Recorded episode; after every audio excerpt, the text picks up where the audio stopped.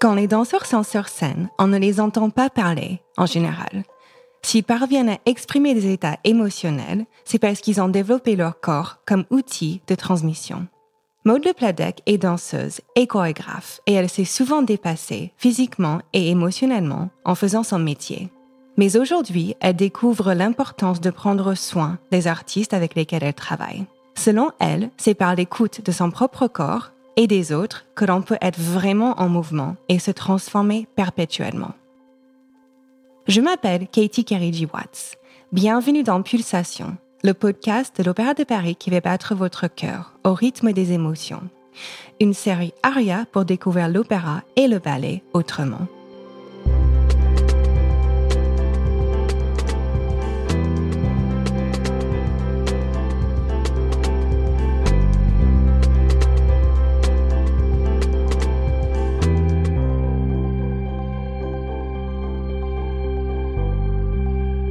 En fait, la force de la danse, c'est aussi son silence, d'une certaine manière. Hmm. C'est-à-dire? Bah, On ne parle Enfin, on peut toujours parler, on peut toujours chanter. Moi, ça m'est arrivé en tant que danseuse de faire tout, voilà. Mais quand même, la force de la danse, c'est le corps en mouvement. Un corps qui s'anime et un corps qui bouge dans l'espace va parler finalement au corps de l'autre. C'est ce corps à corps, en fait. C'est ce dialogue qu'il y a entre mon propre corps et comment je l'habite en tant que spectateur, quelqu'un qui vient voir de la danse, et, le corps de l'autre qui, se meut sur le plateau, quoi. Et je trouve que dans un opéra où il y a beaucoup l'histoire, où il y a beaucoup le chant, les moments de danse apportent en fait ce type de dialogue, et, d'un seul coup, on descend un peu dans le corps aussi, voilà. Je vais donner un autre exemple, je ne sais pas si c'est le bon, mais les danseurs, les chanteurs d'opéra avec lesquels euh, j'ai travaillé euh, dans le cadre des opéras que j'ai pu faire, à un moment donné, toujours, on me demande vas-y, fais-moi bouger, fais-moi bouger. il y a une vraie. Euh, et je me rends compte que quand je travaille avec eux, mais ils, sont coincés dans leur corps. Ils sont complètement. Et pourtant, ils sont bien obligés d'utiliser leur corps pour chanter. Mm. Ils sont bien obligés d'utiliser leur corps pour être sur scène. Donc la question que je pose aujourd'hui, c'est qu'est-ce qu'il faut libérer de ces corps-là? Qu'est-ce que la danse pourrait apporter à l'opéra, à l'entreprise opératique, si on lui accordait une place un peu plus grande? Mais pas en tant que illustration hmm. de, du chant. Non, en tant que vraiment euh, pratique, pratique en hmm. fait. Comment les, les, chanteurs peuvent investir leur corps de la manière dont on demande aux danseurs de l'investir? Et vous pensez que ça a un impact sur l'émotionnalité euh, de l'opéra? Mais évidemment. Dans quel sens? Euh, alors, je ne peux pas me mettre à la place d'un chanteur d'opéra, hein, mais par contre, euh, j'ai fait une pièce quand même où on chante et on danse en même temps. Ça change la, ça change la question du souffle, ça change la question de la présence, ça change la question de l'écoute à l'autre, ça change la question de la conscience de son corps dans l'espace, ça change la question de l'adresse. Ça, c'est des choses techniques. Hein. Ça change la question du poids, ça change la question euh, et tout ça, ce sont ce qu'on appelle des sensations. Et sensations et émotions sont intrinsèquement liées. Et en termes d'interprétation, si ces sensations-là sont développées, on peut amplifier, élargir son spectre d'interprétation émotionnelle. Parce qu'on est quand même acteur, on fabrique de l'émotion. Donc si on est plus dans son corps, si on est plus alerte, si on peut, si on peut euh, voilà, vraiment développer un champ perceptif pour soi et sensationnel pour soi plus large, eh bien, on élargit son spectre d'interprétation, quel mm. qu'il soit, pour un chanteur, un acteur, un danseur, etc. Donc, en tant que danseuse, vous direz que les émotions vivent quand même beaucoup dans le corps. De toute façon, elles sont là, elles sont extrêmement présentes dans la création. Enfin, je pense qu'on est tous, euh, on a tous envie, même si dans, même dans le plus expérimentale, radical, enfin dans la pièce la plus expérimentale, radicale ou conceptuelle, on a envie de provoquer quelque chose chez le spectateur, je mm. crois, qui est de l'ordre de l'émotionnel. Moi, j'ai des émotions intellectuelles, voilà, même si ça passe par, par quelque chose qui est de, de, dans la réception. Je parle euh, une forme. Enfin, je peux, je peux être émue par une pièce extrêmement minimale et conceptuelle, mais je suis émue. Enfin, mm. ça me parle à un endroit de l'émotion. Voilà, ça résonne avec. Euh, on est, nous sommes des êtres émotionnels par nature, en fait. Mm. Mais je pense que la question principale, c'est la communication. Est-ce qu'on communique nos émotions? Ça, c'est une et comment on les communique? Ça, c'est une vraie question. Pour dire sincèrement, j'ai peu travaillé avec des gens qui travaillaient avec les émotions. J'ai plutôt travaillé avec des chorégraphes dits conceptuels qui travaillaient avec des idées. Par contre, ils se servaient de, enfin, de manière consentie, hein, de, de, de, nos émotions, puisqu'on n'est pas on est un corps, on est une personne, on n'est pas dénué de ces émotions-là. Mais j'ai pas à proprement dit, je me souviens pas avoir traversé une expérience de création de plateau en ayant travaillé sur la peur, la joie, euh, la tristesse. Vous travaillez sur quoi, par exemple? Je vais donner un exemple euh, qui est le plus parlant pour moi, euh, qui est travailler, je vais parler pardon du travail que j'ai mené pendant longtemps et que je mène encore avec le chorégraphe Boris Charmatz. Euh, je me souviens d'une pièce, euh, j'en ai fait beaucoup, mais en l'occurrence qui m'a beaucoup marqué, qui s'appelle Enfant. Dans la pièce Enfant, on, était un groupe de 10 danseurs et on travaillait avec un groupe de 20 enfants. Notamment, il y avait 10 enfants qui étaient nos partenaires de scène euh, avec lesquels on entretenait un lien extrêmement privilégié puisque l'idée, le concept de la pièce, c'est que les enfants étaient comme morts, hein, je veux le dire ça comme ça, des, corps abandonnés qu'on avait dans nos bras et qu'on devait toujours porter. Et donc on devait danser avec ce corps-là dans nos bras, abandonné, donc qui est une charge de 20 kilos, qui est un enfant qui semble être inanimé mais qui est une personne, qu'on doit mettre sur nos épaules quand on danse, on doit faire des passages au sol avec eux, on doit pas leur faire mal, on, les a collés à notre corps, donc c'est en charge, en termes de charge émotionnelle, c'est énorme. Mais on n'a jamais parlé de ça. On n'a mm. jamais parlé de qu'est-ce qu'on ressentait, quel était le lien qu'on entretenait avec eux, quelles étaient les émotions qu'on partageait avec eux, parce qu'après ils se réveillaient, on parlait, on échangeait avec eux.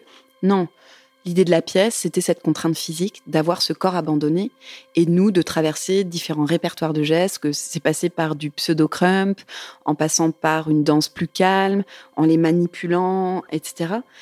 Mais on n'a pas à propos, enfin la pièce euh, s'appelle pas euh, tristesse ou s'appelle pas, mm. on n'a pas vraiment discuté de ça. Par contre, ce qui est sûr, c'est que moi, c'est une pièce qui m'a bouleversée émotionnellement, mm. mais vraiment bouleversée. Et tout ce que j'ai pu ressentir que ça soit dans le lien que j'ai entretenu avec. Euh, alors j'ai eu plusieurs générations d'enfants parce que c'est une pièce qui a duré euh, cinq ans à peu près entre sa création et sa tournée. Donc ma première euh, compagne s'appelait Emma et j'ai entretenu un lien fusionnel avec elle. on était inséparables. Tout ça pour dire que les contraintes physiques, les règles, les procédés d'improvisation, de composition par lesquels je suis passée étaient plutôt liés à des tâches physiques, à des partitions, à des idées fortes qui traversaient toute la, toute la pièce. Euh, un autre exemple, toujours avec Boris Charmatz, j'ai fait une autre pièce qui s'appelait Manger, où je devais danser, chanter et manger du papier. C'est ça la pièce il y avait une forme, il y a toujours une forme d'impossibilité, de contrainte forte qui crée des états de corps qui nous mm. mettent dans des émotions particulières aussi, et on travaille avec ça. Mais c'est la contrainte qui crée ça. Mais c'était pas euh, une demande de Boris Charmas de dire je voudrais que vous travailliez spécifiquement sur cette émotion mm. lorsque vous faites tel euh, euh, mouvement, on va dire comme ça, ou développer telle chorégraphie avec l'enfant. Non, c'était implicite d'une certaine manière. Ouais, les émotions étaient présentes, mais pas forcément nommées. Voilà. Vous avez des idées de pourquoi? Je pense de par les esthétiques que j'ai traversées, qui sont des esthétiques, j'y reviens, qui sont beaucoup plus euh, conceptuelles en fait. Donc l'idée prime. Et l'intellectuel a plus de place que l'émotion peut-être. Mais de, de, de, avec en toute légitimité, c'est-à-dire que c'est aussi une façon de laisser place à l'interprète pour investir en fait le champ d'exploration physique, avec ses propres émotions. C'est pour éviter aussi de plaquer une émotion mm. euh, sur la personne pour qu'elle puisse être libre de charger le mouvement, le geste de sa propre à la fois identité, mm-hmm. mais aussi, on va dire, charge émotionnelle. Et pour les spectateurs, c'est de laisser une œuvre assez ouverte pour que euh, euh, le spectateur puisse ressentir ou avoir une lecture de la pièce la plus ouverte possible. Donc en mm. fait, c'est aussi dans un but précis. Voilà, c'est ce qu'on appelle des œuvres ouvertes en fait. Mm. Parce que sinon, si on vous dit, je, pour moi, hein, je voudrais qu'on travaille sur la tristesse, ben on va vouloir peut-être illustrer la, mm. tristesse, alors que je reviens sur l'exemple d'enfant. Tout ce que j'ai expérimenté avec cet enfant, que ça soit à travers et qui n'a pas forcément été nommé, mais c'était présent sur scène. Cette émotion, elle était là. Elle était tellement vivante, présente, sincère, authentique, que forcément le spectateur l'a vue. C'est pas un travail d'acteur en fait. C'est vraiment pour être le plus, euh, le plus dans l'instant présent avec euh, ce qu'on ressent. Donc quelque part, c'est aussi une bonne façon de faire apparaître les émotions ou de les provoquer, Mhm. voilà, ou de provoquer l'émotion chez les interprètes pour qu'on soit vraiment dans, dans, dans une émotion authentique, en Mhm. fait. Je sais qu'avec l'âge, moi, j'ai défini en fait mes limites de plus en plus. J'ai pas envie de me faire mal, émotionnellement et physiquement. J'ai pas envie de tout donner. J'ai pas envie de mettre mes tripes sur le plateau. Je l'ai fait, c'est super. Mais aujourd'hui, avec l'âge, le recul, j'ai plus envie parce qu'on s'abîme le corps. Je me suis énormément blessée physiquement. Euh, je me suis dépassée émotionnellement. Et ça a été des expériences absolument géniales, mais j'aspire aujourd'hui à un équilibre, euh, à la fois physique, émotionnel, un équilibre de vie aussi, parce que ça impacte sur nos vies. C'est-à-dire Mhm. que la danse, c'est notre centre, c'est tout. Donc, euh, elle prend une place énorme aussi dans nos vies personnelles.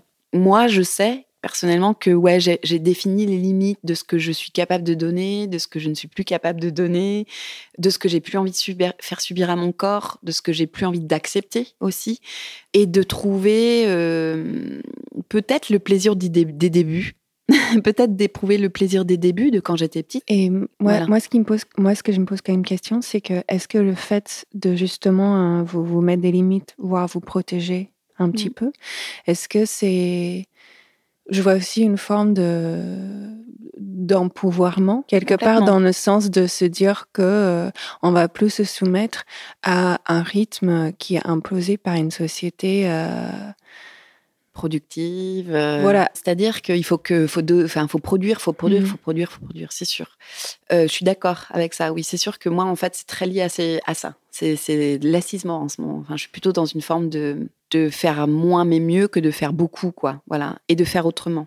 C'est-à-dire que euh, non, le- le- le- l'humain, euh, dans son aspect émotionnel, n'est pas mis au centre de notre société. Alors je dis ça parce que moi je dirige une équipe et je, je- sais que d'avoir mis ça, le care, le soin, au centre de mon leadership a énormément changé la façon de diriger ce lieu par rapport à comment il était dirigé avant.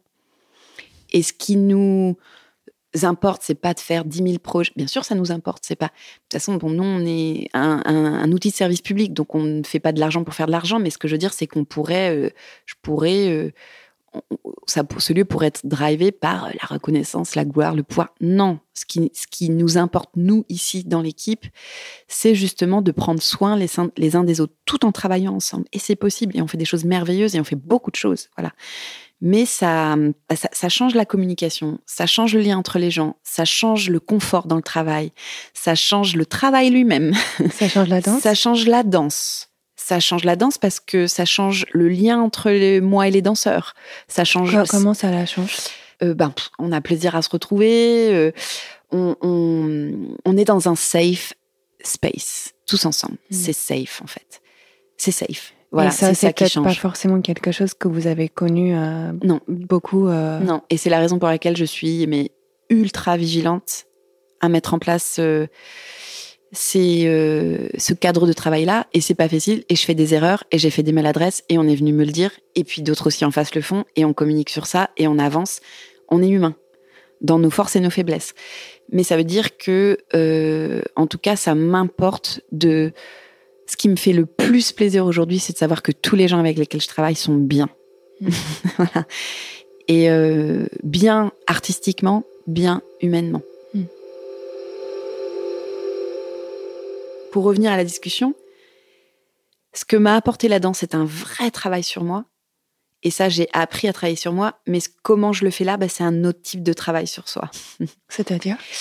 Bah, je trouve que, euh, euh, en fait, ce qui m'a intéressé, pour dire autrement, dans, la, dans le parcours que j'ai en tant que danseuse, en plus du plaisir de danser, en plus de, du, plaisir, du, du plaisir de la rencontre artistique, intellectuelle, c'est euh, ce travail de questionnement sur soi. Je pense qu'il y a Sur vous-même. oui, et je pense que ça, ça, c'est c'est le point commun de tous les danseurs et danseuses que je connais. On est vraiment des personnes qui, ont, qui avons cette capacité à se poser des questions sur soi. Sinon, on n'avancerait pas dans la danse. C'est comme ça. Mais au lieu de le faire dans un mode volontaire, de dépasser des limites, bah, c'est plutôt aussi dans un mode respectueux pour moi de me dire bah, je ne demande pas aux danseurs de pousser les limites. Je ne demande pas, euh, si on parle des danseurs, euh, aux gens qui sont. Enfin, c'est le, soin que j'apporte aux autres. Eh ben, c'est un soin que j'apporte à moi-même. je ne sais pas comment dire mhm. comme, autrement que Professionnellement parlant. Professionnellement parlant, personnellement parlant, enfin dans, dans tous mhm. les sens du terme, en mhm. fait.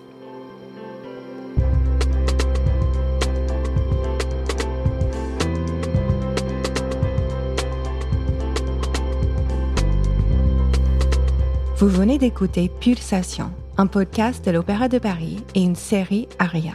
Vous pouvez retrouver les autres épisodes de Pulsation où on interroge une metteuse en scène, une chanteuse, des danseurs et même un scientifique sur toutes vos plateformes d'écoute de podcast et sur aria.opéradeparis.fr, le site mobile pour découvrir l'opéra autrement. À bientôt!